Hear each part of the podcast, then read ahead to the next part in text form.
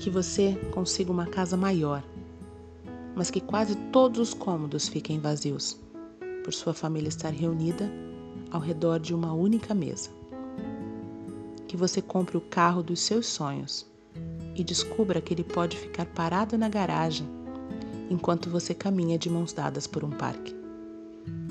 Que você realize o desejo de comprar uma TV enorme, com home theater, mas que ela permaneça desligada durante o jantar, para que você possa ouvir como foi maravilhoso o dia da sua família.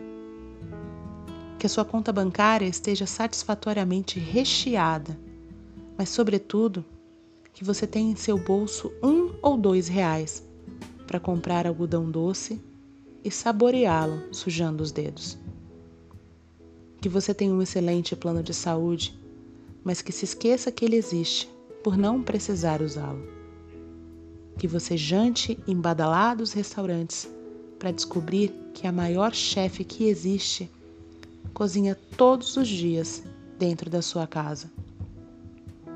Que a sua internet trafegue em altíssima velocidade, mas que sua melhor rede seja aquela pendurada entre duas árvores onde você possa ouvir os pássaros cantarem que você tenha um smartphone de última geração, mas que não precise usá-lo para dizer às pessoas mais importantes da sua vida o quanto elas são especiais.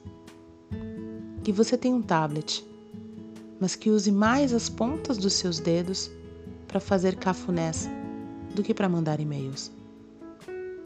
Que você possa comprar boas roupas, bolsas e relógios mas que a sua verdadeira marca seja inspiração deixada pelos lugares por onde passa.